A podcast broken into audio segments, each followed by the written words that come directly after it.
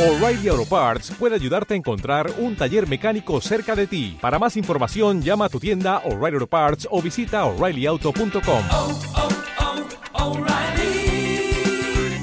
oh, Parts. Ecos de la Palabra.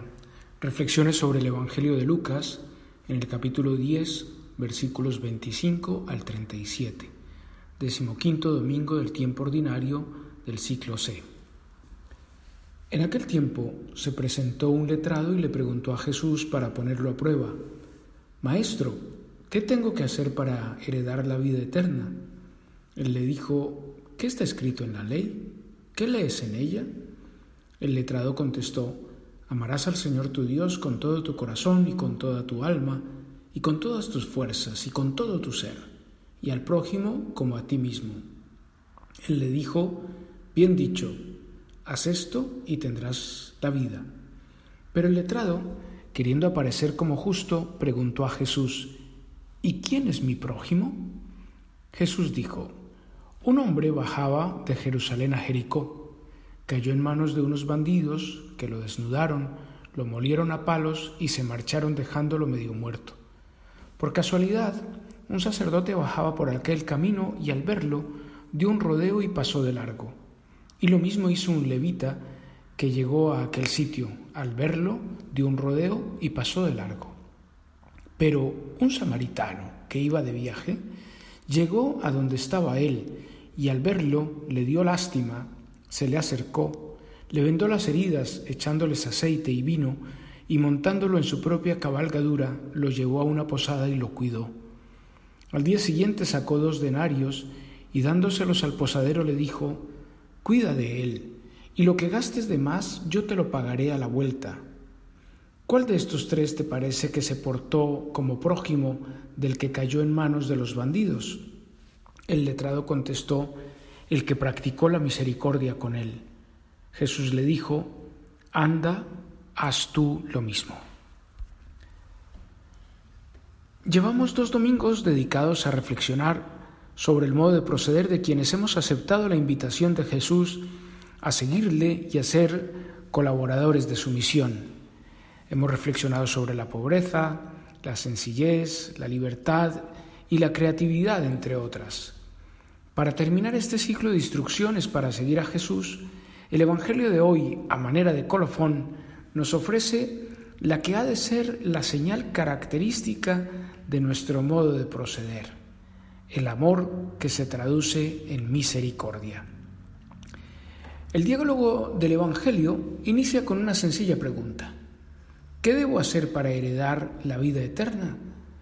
La respuesta del letrado, avalada por Jesús, es clara y concisa. Amar a Dios y al prójimo como a uno mismo.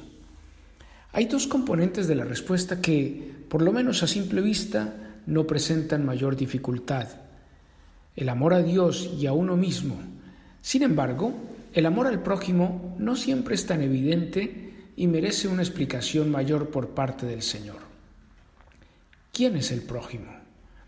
En la respuesta a esta pregunta encontramos la clave para entender el camino del amor que nos presenta Jesús y una señal inequívoca para saber si estamos transitando por los caminos del reino.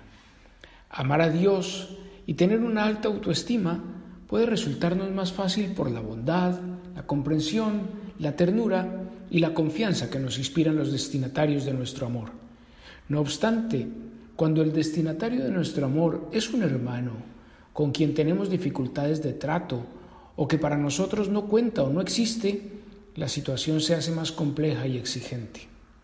Conviene al respecto recordar lo que nos dice la primera carta de San Juan, abro comillas, si uno dice que ama a Dios mientras odia a su hermano, miente. Pues si no ama al hermano suyo a quien ve, no puede amar a Dios a quien no ve. Y el mandato que nos dio es que quien ama a Dios ame también a su hermano. Cierro comillas.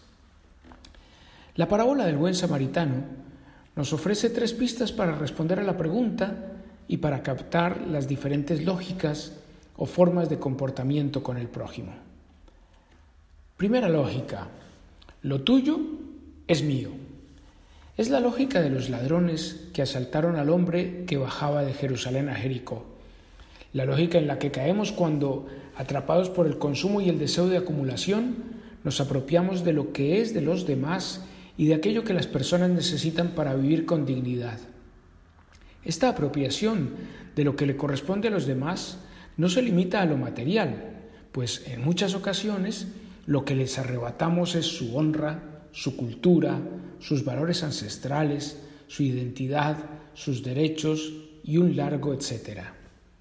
Ciertamente, para los seguidores de esta lógica, el otro no es su prójimo.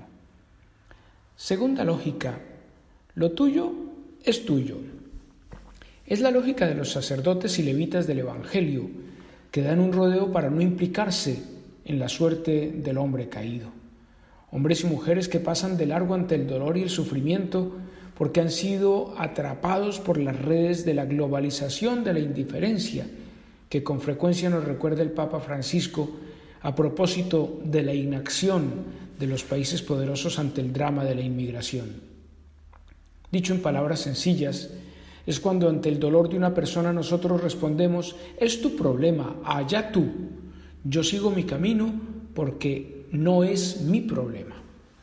Ante las cientos de justificaciones que escuchamos o decimos, el Señor nos llama a estar muy atentos y finos en el discernimiento para denunciar esta perversa lógica y para anunciar las alternativas que nos ofrece la justicia y los valores del Evangelio.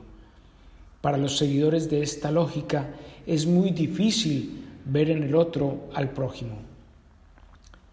Tercera lógica, lo mío es tuyo. Es la de Jesús, representada bellamente por el buen samaritano, un extranjero. Es la lógica que se conmueve, se implica y se convierte en acción misericordiosa ante la vida del hermano que sufre. Todo lo de Jesús se hace don para que el abatido se levante y recobre la vida que los mercaderes de la muerte le habían arrebatado. Siguiendo con Francisco, Decía en Lampedusa hace ya seis años que, abro comillas, somos una sociedad que ha olvidado la experiencia de llorar, del padecer con. La globalización de la indiferencia nos ha quitado la capacidad de llorar, cierro comillas. Ante esta tentación de indolencia, veamos cómo Jesús no pasa de largo. Su corazón, quebrantado ante tanto dolor, lo mueve a detenerse y a obrar con generosidad la misericordia.